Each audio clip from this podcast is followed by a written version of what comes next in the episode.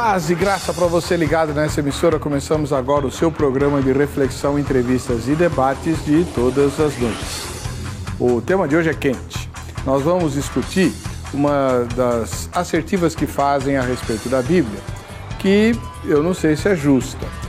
Uh, em pleno século XXI, muita gente acusa a palavra de Deus de defender ou de, pelo menos, não condenar explicitamente a escravidão.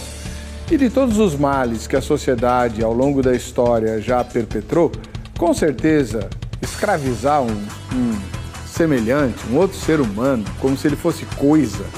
Aliás, como a própria lei dizia, né? Escravo não é gente, é coisa. Aqui no Brasil, a Igreja Romana dizia que escravo não tinha alma. Enfim, como é que a palavra de Deus vai defender ou apoiar algo nesse nível e que durou muitos séculos, atravessou os milênios. O Brasil foi o último país a abolir a escravidão e isso só em 1888, quer dizer, no finzinho do século XIX. Então, é justa a acusação que fazem de que a Bíblia apoia a escravidão ou, no mínimo, não a condenou da maneira como deveria fazê-lo? Como o cristão que crê na Bíblia, na inspiração do Espírito Santo, na condução sobrenatural da sua formação, deve se posicionar e responder diante dessa acusação? Você teria a resposta? Está no ar. Ou vejam só.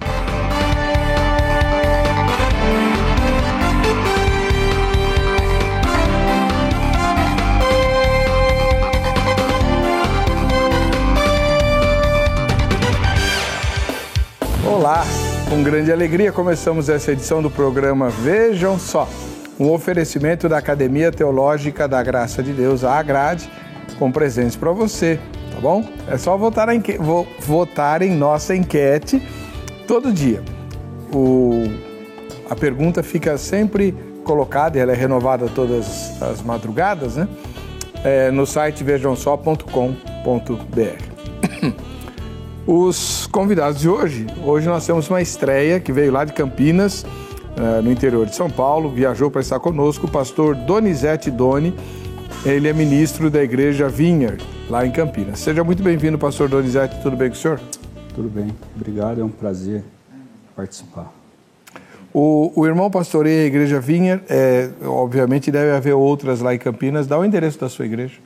Então nós nos reunimos em casas nós nos reunimos em casas e, por questão de segurança, nós disponibilizamos os horários no site para quem nos procura em box. Uh, são vários lugares na cidade, então todo domingo é só nos procurar. Muito obrigado pela presença do senhor. Do outro lado, voltando ao uh, programa Vejam Só, o pastor Silas Franca Dourado, da Igreja Batista Plenitude de Deus. Tudo bem, pastor? Tudo bem, pastor. Eu agradeço mais uma vez estar aqui, uh, conhecer o nosso pastor Donizete, que Deus abençoe nesse trabalho de evangelização, aos amigos que vieram comigo, o Alex Feller e o Tiago, e estamos aqui para debater e elucidar esse tema que com certeza vai ajudar algumas pessoas a refletirem. Né? E onde fica a Igreja Batista Plenitude de Deus? Fica na rua Afrodísio de Matos, 209, Jardim Arpoador, é, altura quilômetro 18,5 da Raposo Tavares, sentido São Paulo. Pastor. Que município é lá? É São Paulo, lá fica São Paulo. E logo, logo estamos mudando para um prédio maior e vai ficar na mesma quilômetro 18, mas aí eu espero que da próxima vez eu já tenha essa bênção para contar aqui, que vai ser muito bom para nós. Amém. Muito obrigado. Bom, o, o, tema de hoje é controverso. Nós não temos uma matéria que apresenta o tema, uh, por uma série de razões, mas nós vamos usar as entrevistas que o nosso querido Eliezer faz uh, lá na Creitolândia a respeito dos temas. Então, o povo fala vai ser a nossa matéria de abertura. Vejam só. É justo falar que a Bíblia apoia a escravidão? Não. Por que não? Porque a partir do momento que, que nós, vou falar assim eu, a partir do momento que eu não estava na presença do Senhor, eu estava assim, escravizada no mundo no mundo assim de tanta tribulação, de tanta dor, de tanta luta e a gente não sabia o motivo que passava, porque por, por que passava por isso. Mas a partir do momento que nós reconhecemos que tem um Deus, né? que deu a vida dele por todos nós, que ele tirou as escamas dos nossos olhos, nós começamos a enxergar com os olhos espirituais. Mas agora nós não somos mais escravos, nós somos livres. Não, não é justo. Porque a palavra de Deus veio justamente para nos libertar. Existem os sistemas humanos escravistas, né? E na fase contemporânea, enquanto era lei a escravidão, a Bíblia apoiava, mas logo em seguida própria a libertação do evangelho e a próprio sistema contemporâneo, não é certo que nenhum homem submeta a outro nome de um sistema, num sistema escravatório, né? escravista, porque de fato uh, o homem precisa ter seus direitos preservados e, e garantidos por lei. Né? Não, não é justo. A Bíblia não apoia a escravidão. A Bíblia apoia a vida livre em Cristo, né? É um dos livros que mais nos ensina essa liberdade de, de sermos livres, de sermos justos e de sermos verdadeiros. Né? Eu acho isso a resposta mais, mais justa com relação a um livro tão importante que é a Bíblia Sagrada. Com o tema de hoje, é, discutindo uma questão que vira e mexe, eu leio aí nos jornais, os, principalmente um, um filósofo aí da, do jornal Folha de São Paulo gosta muito de é, lembrar textos da Bíblia a respeito da escravidão para justamente para questionar a lisura e a honestidade das escrituras, pela minha leitura, tá? Na opinião desse célebre filósofo e outras pessoas, a Bíblia, se de fato é a palavra de Deus, deveria condenar a escravidão, jamais aboná-la que, que pensa o senhor, pastor Silas Franca Dourado, da Igreja Batista Plenitude de Deus, sobre isso? É justa a acusação de que a Bíblia apoia a escravidão? O primeiro ponto aqui, pastor, é conhecer o contexto o qual esses textos estão inseridos. Você hum. nunca interpreta um texto a partir de uma subjetividade. Você tem que estudar o tempo, o contexto. Isso é, é o que a exegese e a hermenêutica nos ensinam. Hum.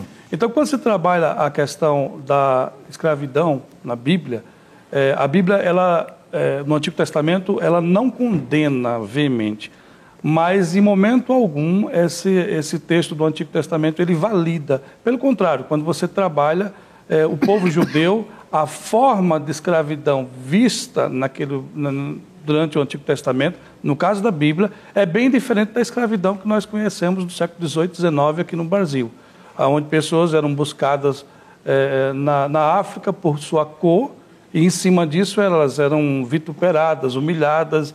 A escravidão da Bíblia, o próprio Cristo se coloca como escravo, como dulos, né? como servo sofrido, como escravo. Então, nesse ponto de vista, a Bíblia não, não é lícito dizer que a Bíblia apoia. Quem fala isso não respeita contexto.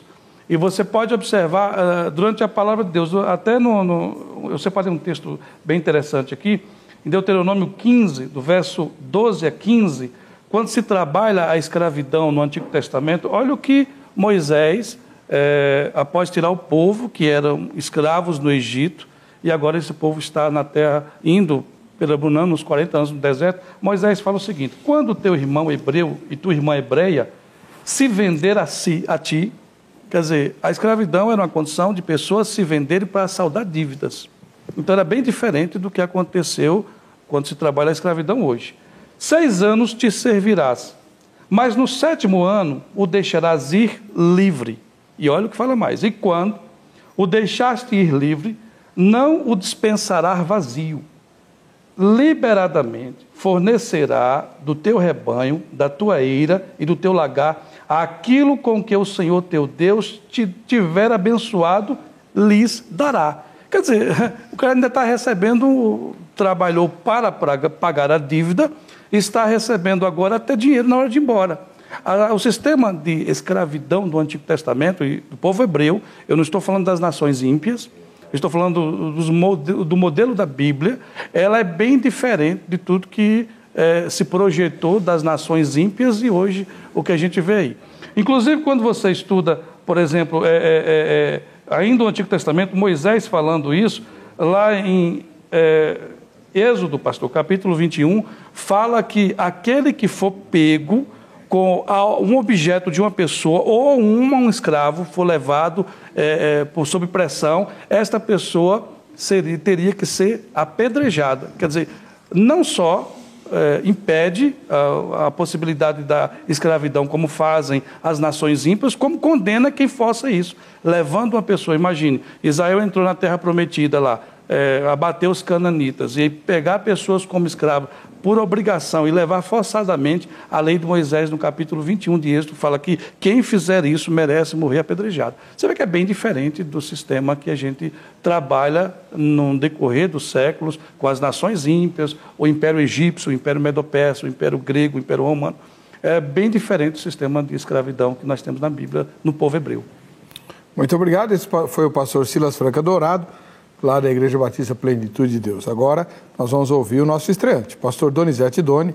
Ele é ministro da Igreja Vineyard em Campinas, viajou para estar aqui em São Paulo. Mais uma vez, obrigado, pastor. Mesma pergunta: é justa a acusação de que a Bíblia apoia a escravidão? Bom, acho que a primeira coisa que nós teríamos que diferenciar é que se a gente olhar para a escravidão que a Bíblia ela apresenta, ela seria muito mais próximo de serviço, de servidão, diferenciar isso.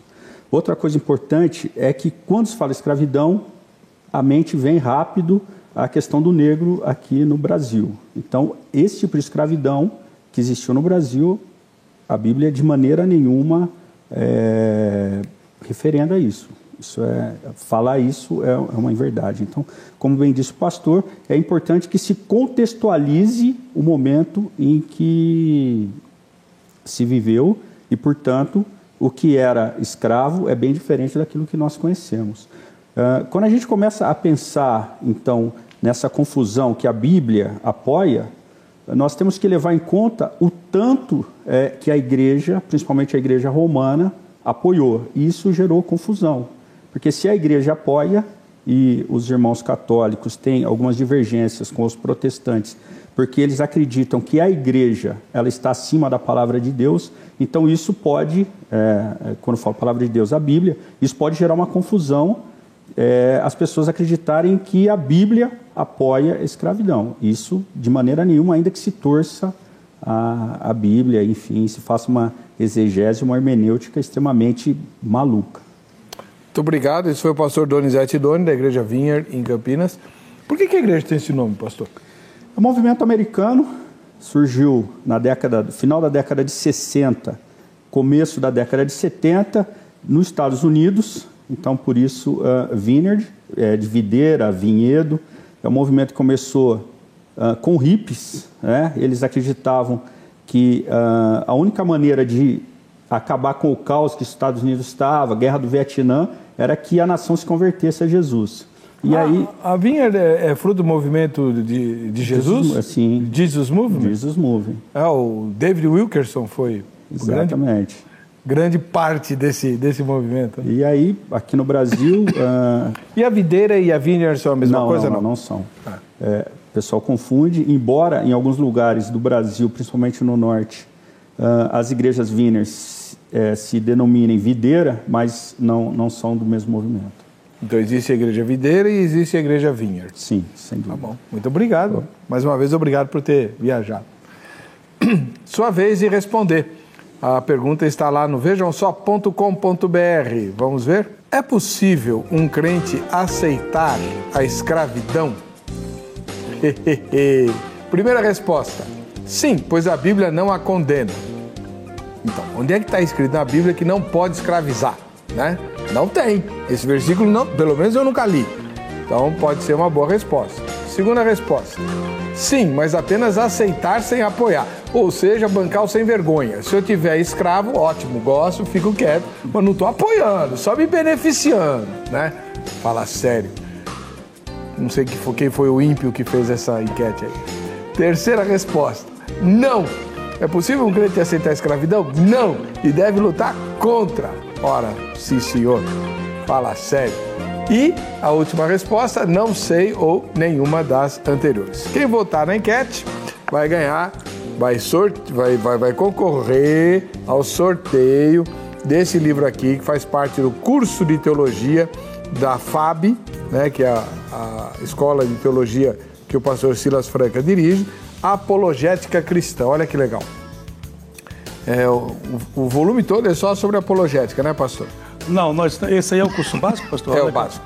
São 15, a 14 livros como esse e nós, em cada livro, trabalha um tema. Então, esse aqui é apologética. Apologética. E o volume todo é apologética. Aí nós temos 14 eh, eh, disciplinas. Está aí atrás, ó, o senhor está tá vendo aí as disciplinas Sim. do curso básico. Então esse faz parte. Tem o curso médio também, pastor, que tem 25 disciplinas, são 25 livros desses, 3.500 páginas. E tem o bacharel, foi aquele que eu trouxe para o senhor, já dois volumes. Quando sair o terceiro eu vou trazer, que eu vou, eu vou trabalhando conforme o semestre. E cada. São sete tomos, ao todo são 5.100 páginas o curso do bacharel. O pessoal que quiser entrar em contato, está o, o site aí na, na, na- enquete, né? Tem até a recitação do credo islâmico aqui, ó. Tem, a gente coloca para trabalhar e. Não existe nenhum Deus além de Alá e Maomé é o seu profeta. Ah, nunca foi tão importante, pastor, estudar apologética como nós temos hoje, né? Porque quando Paulo fala assim, até importa que haja heresias, a palavra heresia é o que a gente estava falando até da, da, da escravidão, né? Existem palavras que no contexto bíblico tinham um sentido e hoje tem outro. No caso da heresia, por exemplo, você pega a palavra heresia, aireses, ou secta, seita, eh, no tempo de Esdras significava um partido do judaísmo. No tempo de Paulo significava um, um- um pensamento contrário. Por isso que ele fala, até importa que haja aireses, heresias, para que os que são de Deus, ou os mais maduros, se manifestem. Paulo estava falando assim, até importa que os irmãos que ainda não saibam debater alguns assuntos, falem sobre eles, para que os mais maduros possam resolver esse problema. E no- na Idade Média, a palavra heresia era tudo aquilo que a Igreja Católica dizia, e se você discordasse des- disso, você era um herege. Então, quem estabelecia o princípio de heresia ou não era a Igreja Católica. E hoje, a palavra heresia, ela tem um sentido, tudo aquilo que desvirtua, desvincula, é, fica distante da Bíblia, é uma heresia. Então, uma palavra só, no processo histórico da etimologia, ela vai tomando formas diferentes. A mesma coisa acontece com a escravidão. É, nenhuma pessoa de bom senso, é, na enquete aí, não, eu sou contra a escravidão, vou é, lutar contra isso, porque assim, nenhuma pessoa de bom senso vai apoiar um movimento como esse. Até porque nós temos, de forma informal, hoje, milhões que são, e de forma conceituada, pelo menos um censo que eu pesquisei, mais de 30 milhões de pessoas que são escravas hoje no mundo, né? oficialmente falando. Escravas sexuais, pessoas que são oprimidas, pessoas que são vendidas nesses, no mundo muçulmano, e por aí vai. Nós somos contra isso, a nosso repúdio a qualquer tipo de opressão, ainda mais contra crianças e mulheres que não podem se defender. Então a gente vai trabalhar em cima disso. Essa apologética vai falando das diversas seitas que tem no nosso país, né? É, é, aquelas, aquelas que defendem é, suas, suas posições e faz um contraponto, refutando cada ideia, esclarecendo para os alunos. Muito bom. A gente vai para o intervalo, voltamos já já com o Vejam Só. Perdeu seu programa favorito? Agora você pode escolher a que horas quer assistir os conteúdos da HIT. Acesse o YouTube e se inscreva. Canal HIT TV. A TV que faz a diferença cada vez mais perto de você. Estamos de volta com o programa Vejam Só, agradecendo o carinho da sua audiência e agora a gente quer conhecer você. É aquele momento legal do programa onde você aparece com a sua fotografia. Vejam só quem assiste ao Vejam Só. Além de a gente conhecer você, né, a gente vê como que é a nossa audiência também, né? É, formada majoritariamente por que tipo de pessoas e de que lugar do país. Por isso é importante que você poste a sua foto, se você ainda não fez, faça. Vai ter sorteio agora em outubro, tá? O prêmio é um, um jogo de ingressos para sua família passar um dia no Magic City lá em Suzano, na Grande São Paulo. É um parque aquático. Você vai poder se divertir a beça aí, né? É, vai estar verão, né? Não vai estar frio. E você vai poder se divertir nesse lugar. Esse jogo de ingressos vai ser sorteado agora em outubro.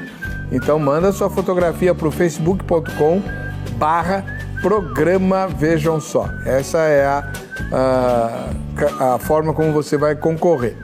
Não esqueça de, na, na sua postagem, colocar o nome das pessoas que aparecem na fotografia e também o nome da cidade e o estado onde você mora.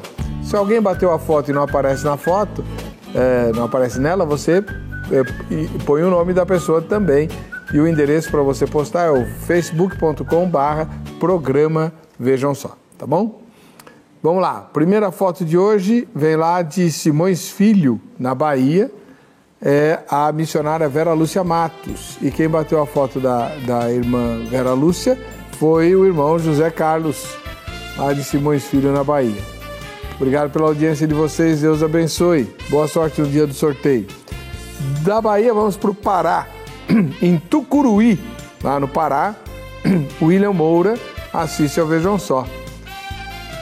Tucuruí é uma cidade, um lugar que ficou famoso no Brasil por causa de uma polêmica, se não me engano, envolvendo hidrelétrica, alguma coisa assim, né? Não, tenho bem memória agora, mas eu sei que, que na época do governo Lula, o Tucuruí era muito falado. Mostra Santo para você, William. Agora a foto vem de Colatina, no Espírito Santo, e nós temos o Odilomar é, Rustam, Rustamber, né, o Dilomar Rustamber, e a filha Maria Clara. Né? E quem bateu a foto foi a mamãe, a Solange Mendes, lá de Colatina, no Espírito Santo. Olha que foto bonita, né? A Maria Clara, evidentemente, não tem idade para assistir ao Vejam Só, mas a companhia do pai Odilomar e da mãe Solange, tá tudo certo. Né? Ósculo Santo com essa família linda aí. A próxima foto vem lá de Mandaguaçu, no Paraná. É o pastor Adenilson e a pastora Márcia. Né? O pastor Adenilson e a pastora Márcia. E quem bateu a foto para eles, olha que casal de pastores bonito, hein? Foi a Cris, que é filha deles. Né? E se essa família ganhar a foto, vem a Cris também para brincar lá no parque aquático. Pastora Adenilson e a pastora Márcia, um ósculo santo para vocês e para sua igreja. E também um beijão para a Cris, né? Que não aparece na foto. E a última foto de hoje, lá de Muriaé, nas Minas Gerais. Muriaé é o lugar onde está o Oséias, parceiro aqui do, do Vejam Só. Né? Ele é da igreja metodista. Mas o, o, quem está na foto agora é o pastor Abel e a esposa, a irmã Lúcia. Então, Abel e Lúcia, lá de Muriaé, nas Minas Gerais. Deus abençoe vocês, obrigado pela audiência. Eu sei que tem bastante gente de Muriaé assistindo ao programa. Muito bem, vamos lá. O tema de hoje tem a ver com escravidão, né? Ah, o pastor eh, Silas Franca chamou atenção para o fato de que a Bíblia não condena a escravidão porque no contexto em que ela foi escrita a escravidão era normal. É isso que o senhor quis dizer, pastor? o contexto bíblico do Antigo Testamento, o mundo estava em formação, como tem até hoje, né, pastor? Mas é, quando a Bíblia aponta esses textos de. É, são três textos que trabalham essa questão, como eu falei, Deuteronômio 15, é, Êxodo capítulo 21, versículo 6, ela trabalha em um contexto onde o escravo é um servo, que ele pode estar prestando ali como escravo justamente para pagar uma dívida ou existia casos, como tem no Novo Testamento, de pessoas que se, eh, se submetiam à escravidão justamente porque não davam mais conta de pagar as suas despesas. Então, iam trabalhar para uma pessoa de posses para que aquela pessoa mantivesse ele a sua casa.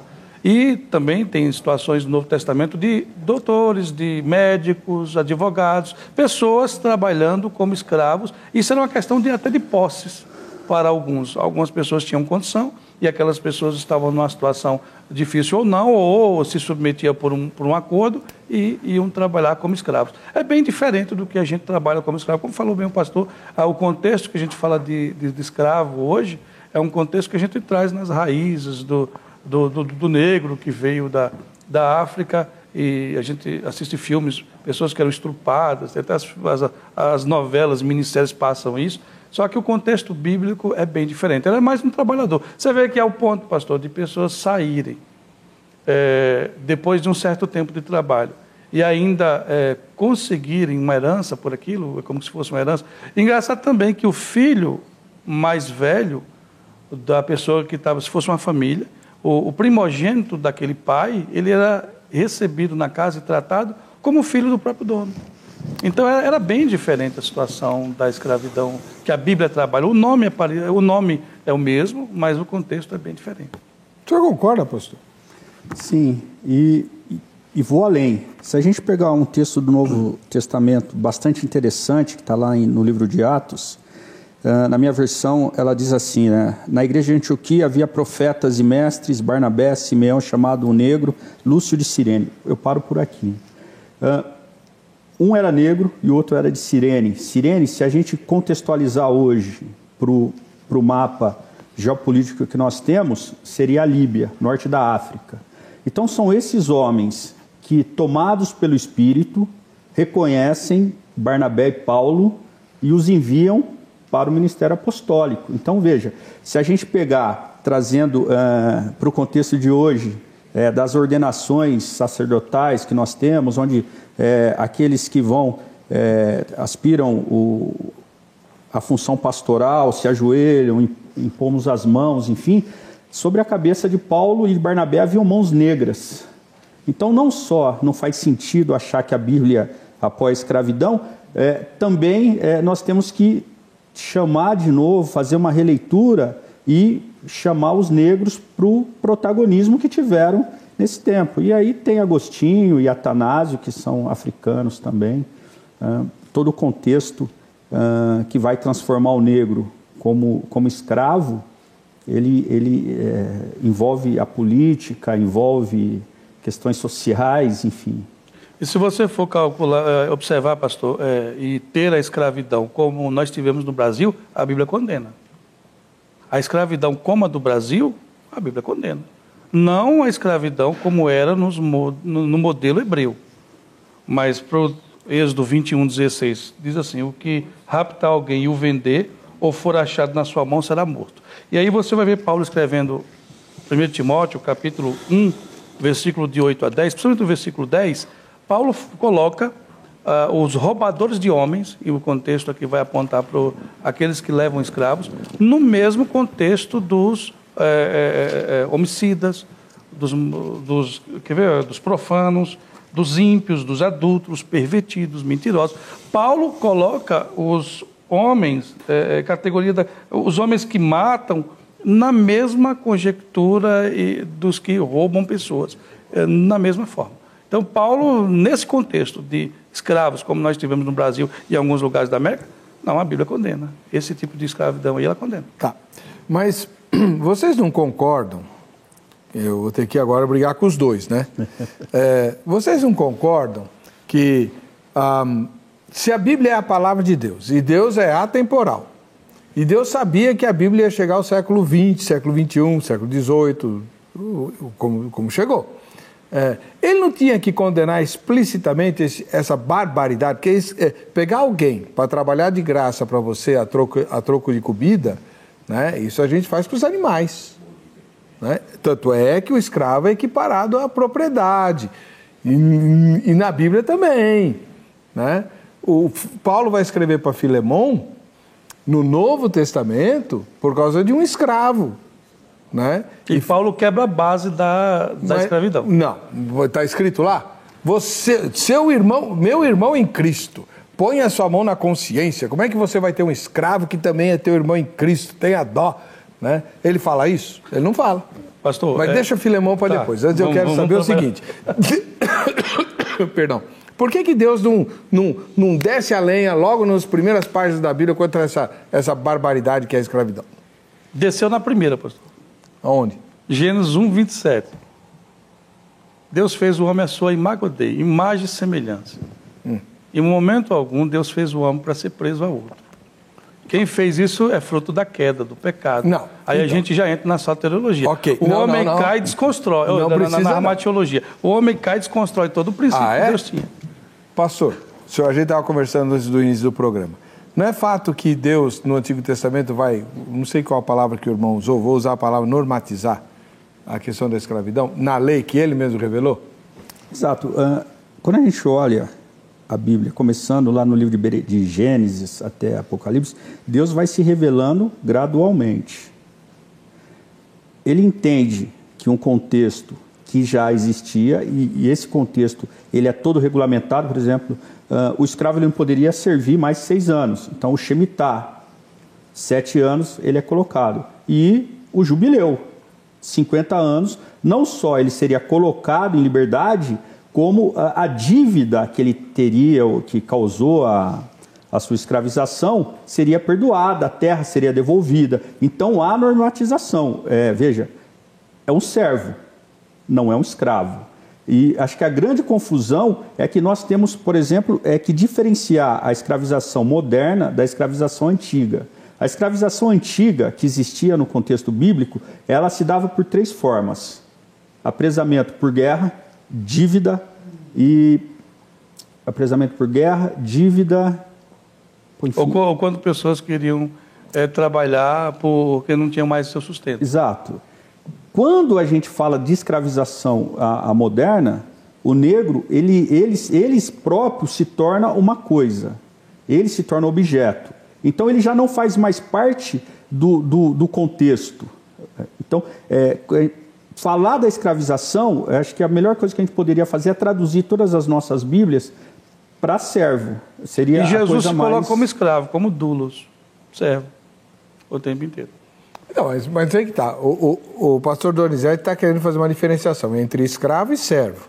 E o senhor está querendo igualar. Não, eu estou falando, pastor, que, que a, essa palavra tem um sentido muito forte por causa do contexto histórico que a mas gente... será que era mas... tão diferente assim? Vamos lá. É, o, o, o, querido é, é, dono do, do escravo Onésimo, o Filemão, o Filemão não podia matar Onésimo se ele quisesse? Poderia, mas não então, fez tá por quê? acabado. Onésimo era uma propriedade do cara, não era uma alma livre. Então, mas quando Paulo manda recebê-lo como filho e ele desconstrói todo o Como é que você quebra um, um princípio estabelecido? Mas por que, que ele não escreve lá direto? oh, Deus é Deus, ele fala. É hoje, é eu, hoje eu li Filemão seis vezes, pastor. Então ele desconstrói sim. Se você eh, olhar o que Paulo faz ali, Paulo faz um, um, um tom apelativo de tal forma que deixa é, Filemão sem saída. O que ele faz, ele deixa Filemão totalmente sem saída. Porque ele fala assim: se tem alguma, alguma dívida, coloca na minha conta. E antes disso, ele ainda falou assim: eu não estou enviando ele, eu estou enviando meu coração para ti. E se eu fosse apelar, tu é que me dividiria a tua alma. Em outras palavras, você me deve a sua vida e agora eu estou lhe pedindo para receber é, é, Onésimo como filho, como eu o recebi como filho, e ele ainda faz um, um jogatilho de palavras. Ele foi inútil, porém agora é útil para mim e para ti. Mas não, não, seria muito mais fácil Deus, por meio da sua palavra santa, dizer claramente... Quer ver um exemplo, pastor? O senhor é pastor da igreja há muitos anos. A gente prega o tempo todo contra o adultério. Ou contra a fornicação, por caso de jovens. Você não quer que isso aconteça. Mas depois que acontece, você vai fazer o quê? Você vai matar o cara? você já fez. Aí você pega, senta aqui, aí você senta o casal de novo no gabinete pastoral e vai fazer todo um trabalho para eles não chegarem nos finalmente e hum. não acontecer o divórcio. Poxa, a gente ensinou o tempo todo para não fazer, mas eles, um, um ou outro acabou pisando na bola e fazendo. A gente não desiste deles. Deus não mandou o homem escravizar o outro. Deus não mandou o homem oprimir. Normatizou, pastor? Normatizou porque já existia. Já existia. É porque aquele é. processo do, é, da carta de divórcio, mesmo princípio. Deus mandou alguém divorciar. Deus fez uma Eva, não tem um Ivo ali, não, pastor. Só tem Eva. E aí o homem, no processo histórico, começa o tal de Lameque, que é da geração de, de Caim, que tem o Lameque, que é da geração de, de Sete, que é o pai de Noé. Lameque falou: Lameque matou dois homens e tem duas mulheres. A sacanagem começa lá. E aí vai a, os filhos de Deus, filhos dos homens, que a interpretação mais coerente eram os que invocavam o nome do Senhor através da geração de Enos e os que viveram da geração de Caim, os tá. cainitas. Tá. E aí você tem, os homens começaram a fazer o que era mal, o que era mal, o que era mal. Aí lá na frente chega os judeus apelando, porque Moisés deu carta de divórcio. O que é que Jesus responde? Ele fez isso para a dureza do vosso coração. São, são teimosos. São teimosos, são vocês teimosos. são obstinados. Ele tentou ainda amenizar a situação, porque não. vocês fizeram muita bobagem. Não, não, não é fato que Deus deveria é, coibir esse tipo de, de, de, aprisionamento e de. Aprisionamento não, é de exploração. Né? Porque o, o servo, o escravo, mesmo no tempo bíblico, ele era explorado, não era? Então, mas ele, ele tinha possibilidades que o escravo negro não tinha. Por exemplo, a questão racial. É, naquele, naquele momento do, do Antigo Testamento, não existia a escravização de uma raça, era individual. Era.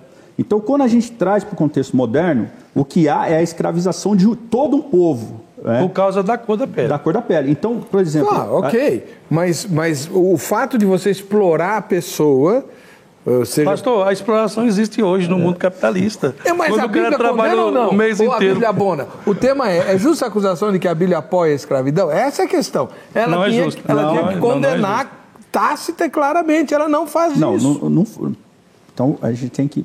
ah, quando existe essa normati- normatização e a libertação dos escravos depois de sete anos, depois de 50 anos, Só os hebreus. só os hebreus. Então, e se fosse um estrangeiro? Mas aí o estrangeiro não, não servia ao Deus eh, dos hebreus. Os, os Ah, estrangeiros quer dizer que é uma... Então você está escravizando por uma questão de fé.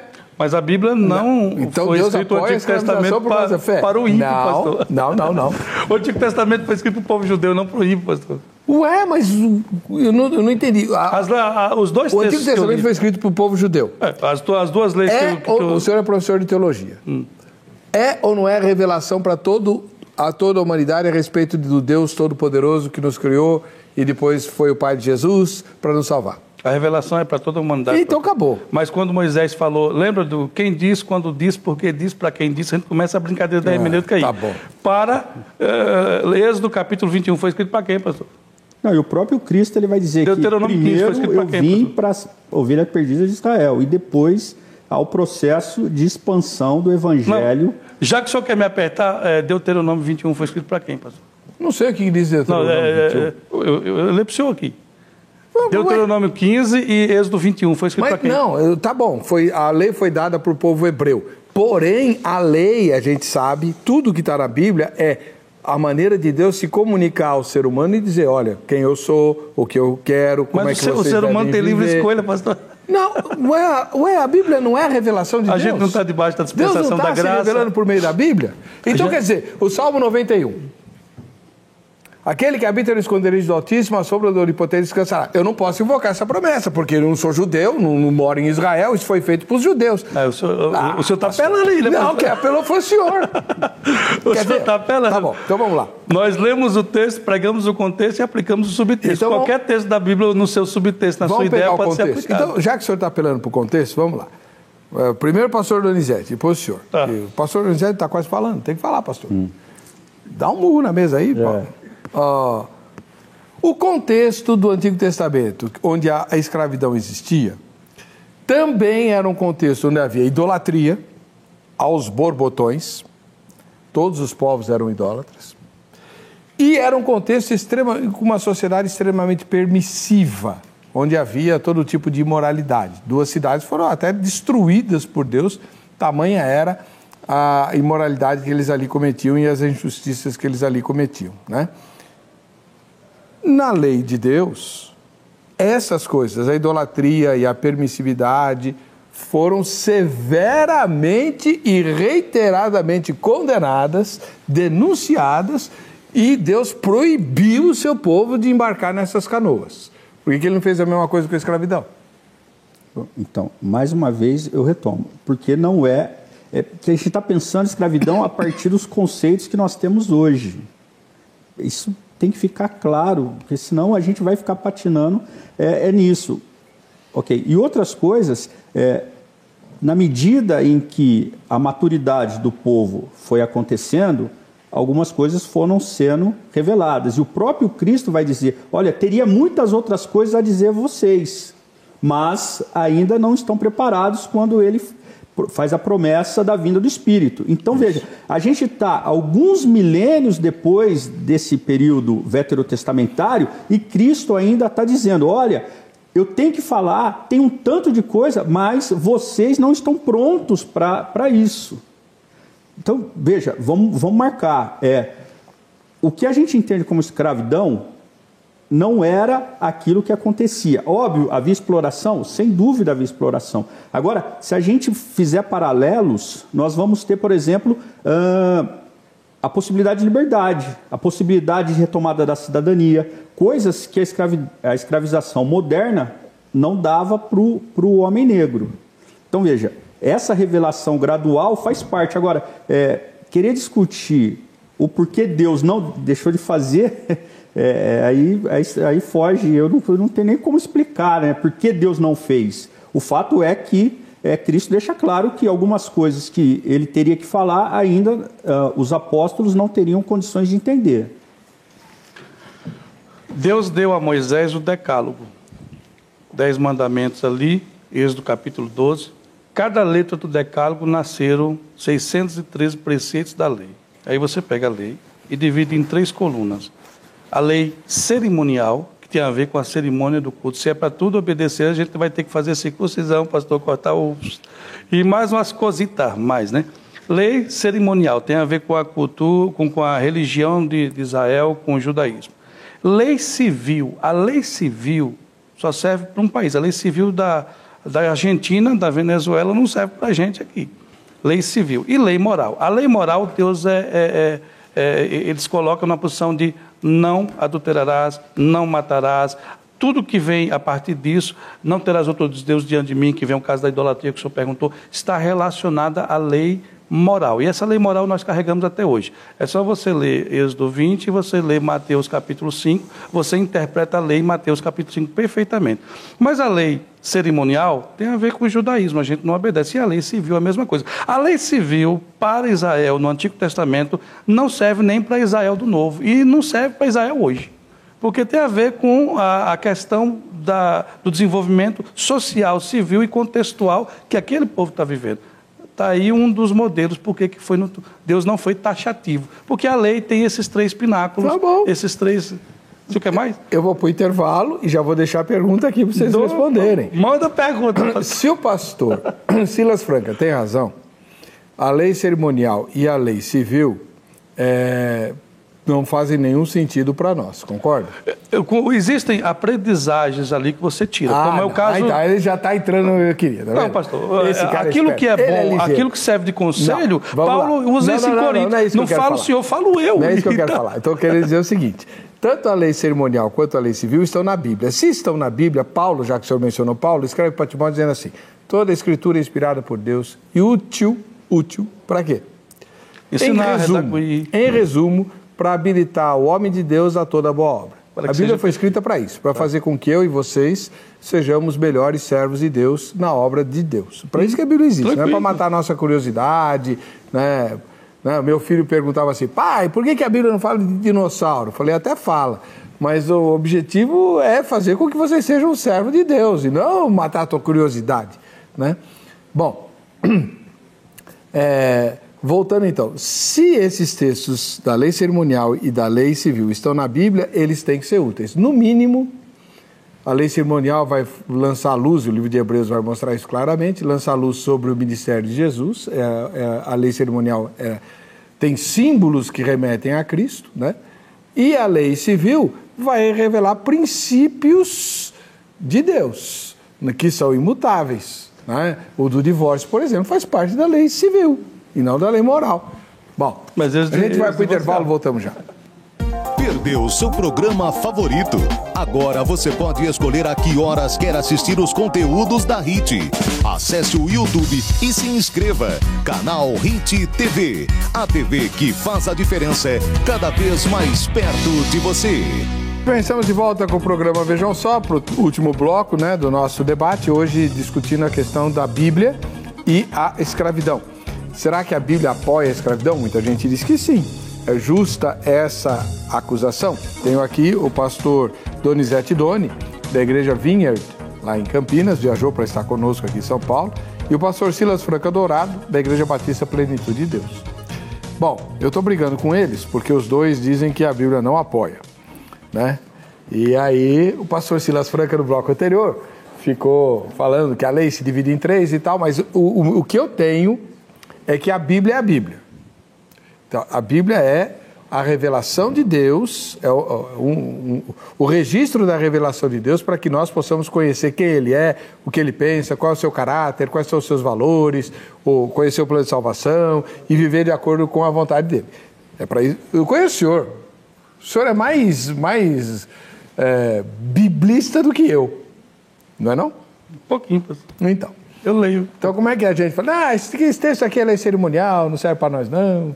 Aquilo é só para não, não, não é que não serve, pastor, é que ela não é aplicada. Se fosse assim, a lei cerimonial nós estaríamos vivendo os o, o livro de Hebreus não aplica a lei cerimonial, irmão? Ah, ele aplica, ele então, não, não, mas então, então vamos construir, função. vamos construir o tabernáculo, não, vamos sacrificar animais. Não, mas o tabernáculo Deus já fez, o Santo dos Santos já foi vamos rasgado. Vamos fazer circuncisão. O livro de Hebreus mostra a circuncisão é a circuncisão do coração. Não, mas isso no é Hebreus, que no Antigo o senhor está falando que toda a Bíblia, passou toda a Bíblia, ela foi feita para ensinar. Agora você tem que distinguir na aplicação. A Bíblia tem três povos tem aos judeus, os gentios ou, ou, impuros, como os judeus chamavam, e no Novo Testamento a gente chama de gentios, e a igreja.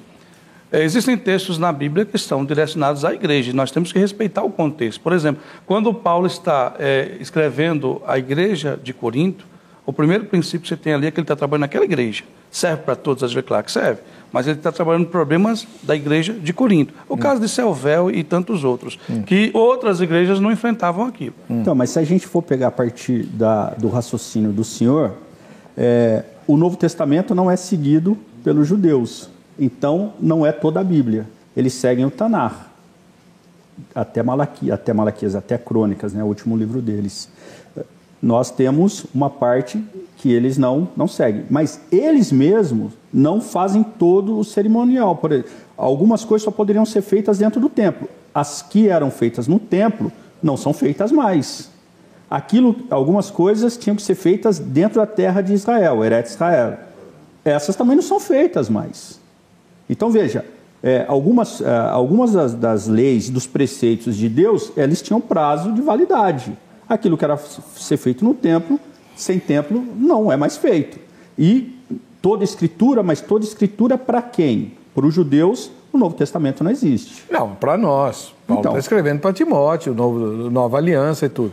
O que eu. É que assim, eu, eu, não, eu não gosto desse tipo de argumentação, o que eu sei que não é do pastor Silas Franca, porque ele é mais fundamentalista do que eu, né? Eu vejo aqui, vai discutir escatologia com ele. Né? Posso? Pode. Não, não, sou doido. ah, o, o, literalismo do irmão é bastante acentuado em relação àquilo que a Bíblia diz. A gente não pode tentar escapar e dizer, não, isso aqui não é para nós, não, porque não é. Não, está na Bíblia, está na Bíblia. Por exemplo, é, é, verdade que a Bíblia, o, o Deuteronômio ou o Pentateuco, não sei exatamente qual dos livros, fala sobre o pai ter o direito de escravizar a própria filha? Se é verdade? É. Pastor, isso acontecia é, justamente no contexto aonde o filho estava devendo, ou o filho tinha violado ou dado algum tipo de prejuízo ao pai. Então acontecia o pai colocar o filho, como o pastor falou, a palavra hebraica para escravo é trabalhador. trabalhador. Então o filho trabalhava para pagar o que devia, o prejuízo que ele tinha dado. Nesse contexto, sim.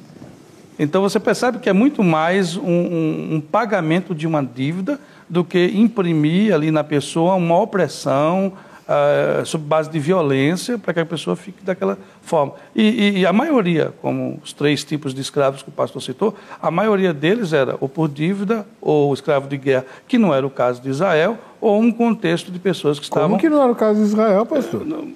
o, o, o judeu, quem, quem, quem mais conduziu a questão escravos de guerra, mas é, eles eram livres, pastor, depois. Como assim? eles trabalhavam seis anos depois eram livres. Não, os hebreus. Os hebreus, os hebreus. Eles escravizaram os cananitas para e... buscar água, porque ah, é, dá trabalho. Não foi isso, pastor? Sim. E aí? Então, mas aí é, a gente tem que entender o contexto. Já existia isso. Isso já existia dentro da terra. Deus regulamenta. E isso vai acabando na medida em que as pessoas vão caminhando com durante o tempo. Então, a proximidade de Deus vai fazendo com que as pessoas abandonem algumas coisas. O ápice, Cristo. Entendeu? É, querer ficar patinando nisso, ah, mas tinha que ser taxativo. Ok, eu também concordo que teria que ser taxativo com, com um tanto de coisa. Muita coisa. Mas né? um, um tanto de coisa que foi feito pelo povo de Israel foi contra também a vontade de Deus a escravização dos granitos, com certeza. Deus mandou eliminar, eliminar. É. E isso causou depois. A, a, ruína deles. Exatamente. Por quê? Porque vocês fizeram uma aliança lá atrás, vocês esqueceram da aliança que vocês fizeram com esses povos e agora vocês vão é, sofrer as consequências. É. O, o, o, acho que uma coisa muito importante que a gente tem que deixar é que, é, é, é, novamente eu bato nisso, diferenciar. Não existia a questão vamos escravizar um povo, transformar esse povo, ou a cor desse povo vai ser a marca da, da uh, para serem escravizados. Por exemplo, a gente pega, quando a gente olha para Adão, né, a raiz da palavra Adamá, ou Adão, vermelho, ou terra, e a gente olha lá para Apocalipse, nós vamos ver que Jesus era da cor de jaspe, que é uma pedra vermelha também, puxando para o marrom. Então veja, é, não existe esse conceito, é, esse critério racial para a escravização. E talvez isso que tem que ser é, é, é, bastante demarcado. Recentemente, a questão de dois anos, dois ou três anos atrás, um pastor bastante famoso soltou no seu blog, numa página pessoal, que o negro era escravo, amaldiçoado e por isso ele era escravo, né? Numa leitura totalmente equivocada do texto uh, de Gênesis, né? Porque primeiro que Noé não amaldiçoa Cã, amaldiçoa Canaã. Canaã é um dos filhos de, de, de Cã. Cush era outro filho. E se você pegar aquilo que Flávio Joséfo diz do povo cuxita, você vai ver que eles mantêm a glória deles ainda. Então, é, a gente tem que desvincular totalmente essa ideia de que o negro amaldiçoado e, portanto, ele é escravo. Talvez é, é, seja a coisa mais importante é, a ser feita. E o princípio ali que você vê em Gênesis é que Deus criou o homem, a sua imagem e semelhança, e esse homem, ele depois da queda, muitas coisas ruins, ruins acontecem, e depois você vai, vai, no Novo Testamento vê o arrebatamento da igreja. O arrebatamento da igreja não é de um povo branco, não é de um povo, é de todos os povos, onde tem todas as cores ali. E no final de tudo você vai ver fundindo-se no novo céu e nova terra, não haverá mais nem judeu e nem gentil, será um só povo. É. Então isso nunca foi é, preceito nem princípio de Deus que, que, o, que o, o ser humano tivesse, é, fosse submisso a outro mediante a força ou escravidão. Mas porque na saída do Egito, números 12, 12 e 1, se eu não estou enganado, uh, Miriam e Arão vão brigar com, com Moisés por causa da mulher cuxita que ele tinha tomado. Hum. Essa mulher cuxita saiu da onde? Do Egito. Do Egito. E Deus toma partido. Porque né? o critério para sair do Egito não era ser hebreu, era passar o sangue na porta. Então veja, é, a gente não pode vincular nenhum tipo de maldição ao povo negro por causa da Bíblia. Se Moisés toma uma mulher cuxita, se o Novo Testamento está dizendo que havia entre profetas e mestres um negro e um outro de Sirene, que talvez fosse eh, tivesse a pele um pouco mais clara, mas ainda assim um africano, não consegue. É, essa é uma tese morta. Não dá para a gente tentar vincular a, a escravização nesse modo que nós conhecemos com a Bíblia.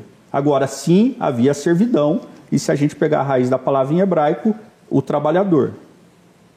Mas trabalhador todos eram, né? Então Porque... todo mundo é escravo hoje, pastor. Não, na, na, lei, na lei, mosaica não, não havia é, é, é, pachás, né? Todo mundo tinha que trabalhar, inclusive durante a peregrinação no deserto, era, foi muito legal. O, o marido levantava cedo, né? Se vestia para ir trabalhar, beijava a esposa, os filhos e saía para a sua árdua jornada de caminhar alguns passos, recolher o maná e voltar exausto para casa depois de um dia de trabalho. Mas ele tinha que ir lá catar o maná. Não é verdade? É verdade. Né? Aí o maná para de cair quando? Quando eles atravessam o Rio Jordão. Quer comer? Vai trabalhar. Vai trabalhar. Né? O, o, o, trabalho não é maldição, o trabalho é bênção. Adão no paraíso trabalhava. Com certeza. Né? Então, é, é veja, uh, não, há, não há privilegiados na lei de Deus, essa, essa divisão em classes, onde eu sou nobre de sangue azul e os outros têm que trabalhar para mim, isso é decorrência do pecado. Não, sem dúvida, mas é, vamos, vamos pegar outros textos, por exemplo. Se você arrancar um dente do escravo, você tem que colocar em liberdade. É, a questão do maltrato. Isso não se aplica ao negro ele podia ser morto, por exemplo. Eu sou de Campinas. Campinas, dentro do nosso país, é a última cidade. Ela só libera, veja, todas as outras cidades já haviam liberado seus escravos no Brasil. O Brasil foi o último país, Campinas foi a última cidade. Campinas, ela recebe muitos imigrantes é, norte-americanos, fugindo da guerra da secessão.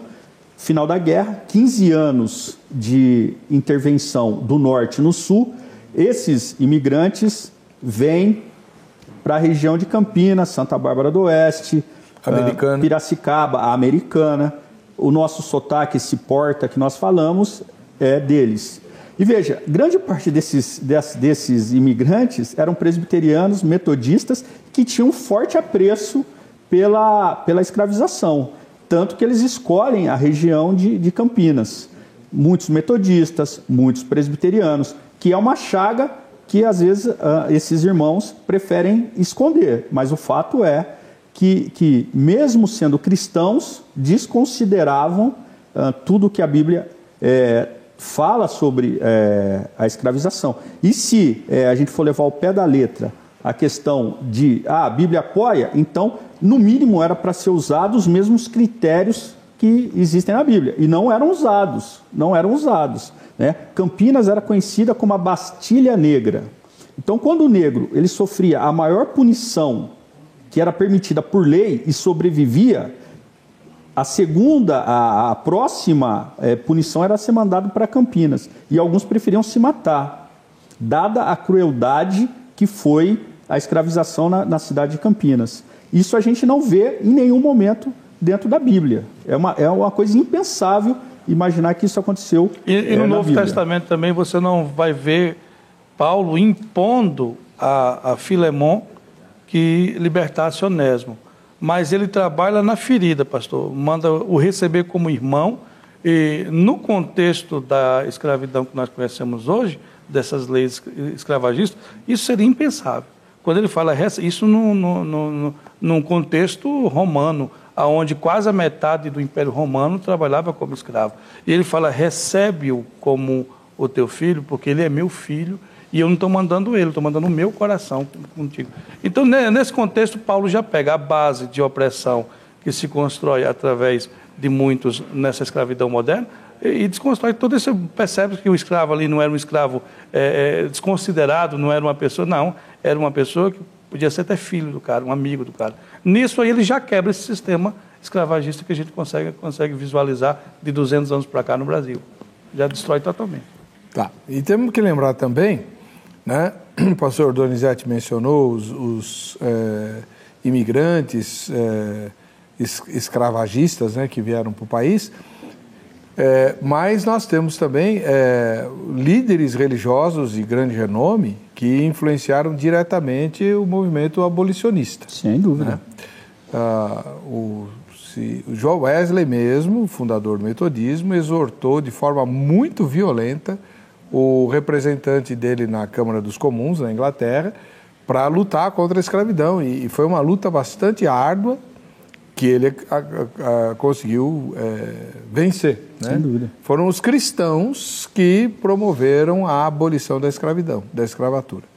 É, graças, graças Eu vejo que tanto no Antigo Testamento, através dos judeus, pastor, que era um povo que carregava é, a mensagem de Yahvé, quanto no Novo Testamento, através da igreja, a, a escravidão foi totalmente falida nesse contexto de opressão, porque não há possibilidade alguma de é, pessoas escravas chegarem e não ser na igreja recebida como um irmão, como um, um, um de igual. Né? Eu, eu, eu, eu peço desculpa se eu estiver enganado, porque eu estou citando em memória coisas que eu estudei há 40 anos.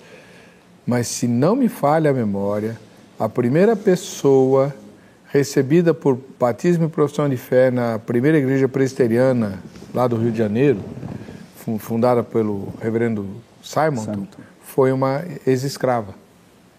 Se não me falha a memória, a primeira pessoa, está na ata, né? O, o, primeiro crente brasileiro a ser recebido como, pelo batismo e profissão de fé foi uma, uma ex-escrava. Então, é, eu sei que era uma mulher. Porque a nossa igreja é sempre assim, começa com as mulheres. É. Né? E depois é que vem os, os homens. Os homens estão sempre atrasados, né? É porque a mulher é mais sensível, ela é mais quebrantada para receber a mensagem. O homem é mais racional. O ministério de Paulo também, né? A, a primeira convertida na Europa foi uma mulher, né? A, a Lídia, né? A Lídia, né? Então, enfim. Bom, Uh, como é que nós devemos nos portar, então, diante daqueles que acusam a Bíblia de ser uma defensora da escravidão? Eu acho que a primeira coisa é esclarecer o contexto. A pessoa ela tem que entender que existe um contexto e esse contexto é diferente do, do contexto que talvez ela conheça é, através dos livros de história, enfim. Acho que é a primeira coisa, ter paciência né, de, de explicar que não, não se vincula a escravização antiga com a moderna, não, não tem vínculos. Né? A escravização moderna ela surge no momento de revoluções, é, com o iluminismo. O iluminismo pregava ah, a ciência como algo que traria o progresso e ainda assim a escravização ela consegue se é, permanecer dentro do, do Ocidente. Então essa escravização moderna ela não se vincula de maneira nenhuma com aquilo que aconteceu nos tempos bíblicos, tanto no Novo Testamento quanto no Antigo Testamento. Então, pastor, eu, eu, eu vejo o seguinte, que essas pessoas, muitas delas, não o povo, mas no caso desse sociólogo que o senhor falou, que faz algumas, é, é, alguns artigos falando sobre isso, é maldade mesmo. É uma forma, é ideológica, uma posição ideológica. É mais para desconstruir é, é, o pensamento cristão, desconstruir a Bíblia como palavra de Deus, do que necessariamente é, ater para os fatos. Porque uma pessoa de bom senso, a primeira coisa que ela vai ver, isso é hermenêutica, não, não é questão bíblica. Nós temos hermenêutica bíblica, mas a hermenêutica, você estuda hermenêutica no direito, você estuda hermenêutica, é uma ciência de interpretação. Então, se é uma pessoa supostamente culta né, e preparada, ela já viola esse princípio. E é o princípio da verdade. Isso não tem que ser de forma nenhuma aceito. É má fé, má fé mesmo. Essas pessoas agem de má fé. E o povo não, o povo precisa ser esclarecido, como o pastor falou. Esses aí são má fé mesmo. A gente já sabe que o recado vem para desconstruir a base da palavra de Deus e do cristianismo, tudo que nós acreditamos.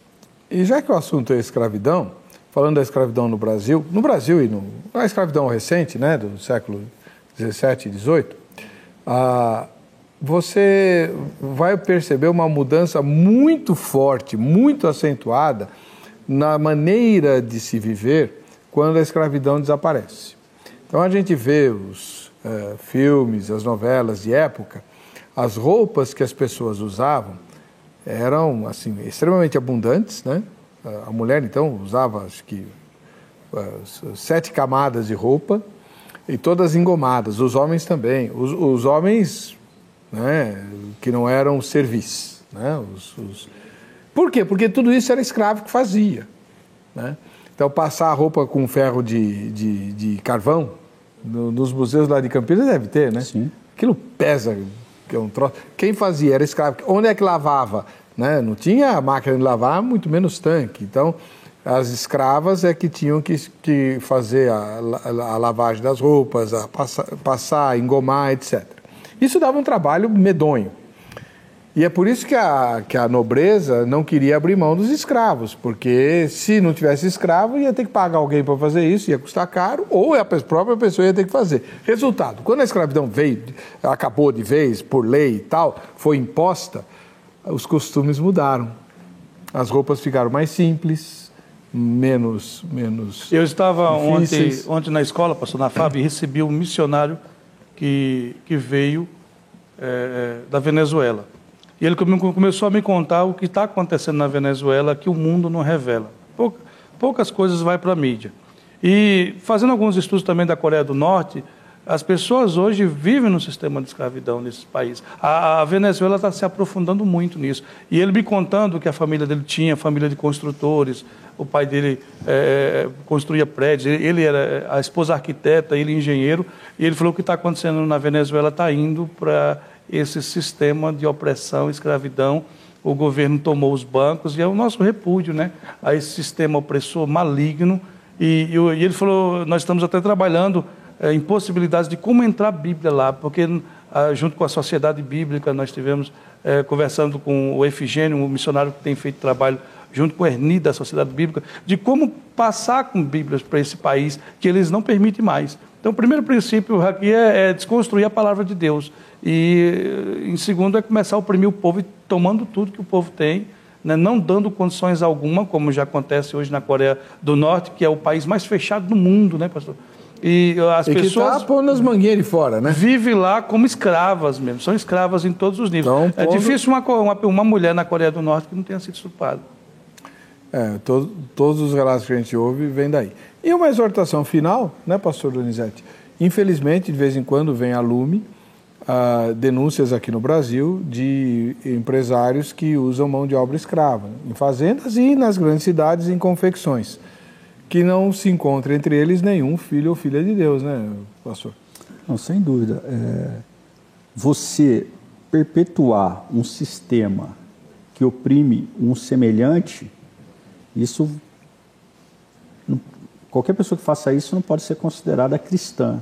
Embora hoje a gente tenha um fenômeno entre os evangélicos que é o cristão não praticante, né? Ou o crente não praticante, que era uma coisa impensável há 10, 20 anos atrás. Eu, ah, eu estou desviado, crente desviado. Então, talvez esses possam é, ter essa prática, mas aquele que conhece a palavra e a pratica, eu, eu imagino que não, não, não, não consiga pegar um semelhante. Eu acho que pior cativo. que isso passou os desigrejados, que fala que é crente ainda, que não está desviado, porque quem dera fosse frio, frio ou quente porque tu és morno, eu vomitar-te-ei, está lá em Apocalipse 3,20. Então, esse, o senhor até conversando em, em off, o senhor falou que ficar em cima do muro ou não tomar uma posição, tomar pedrada dos dois lados. Então, esses que estão ou quente ou frio, acho que são piores, porque eles agem como cristãos quando convém e são ateus no okay. seu coração quando convém. Nossa gratidão ao pastor Donizete Doni, da Igreja Vinha em Campinas, e ao pastor Silas Franca Dourado, da Igreja Batista Plenitude de Deus, aqui em São Paulo. Ele, o contato desses dois irmãos está publicado no site vejamsó.com.br, na aba Convidados, é só ir lá e é, clicar que você vai ter como entrar em contato com eles. Vamos ver quem ganhou o livro de apologética, foi o Samuel Pontes do Nascimento, lá de Mossoró, no Rio Grande do Norte. Parabéns, Samuel, a gente se vê no próximo Vejam Só. Até lá.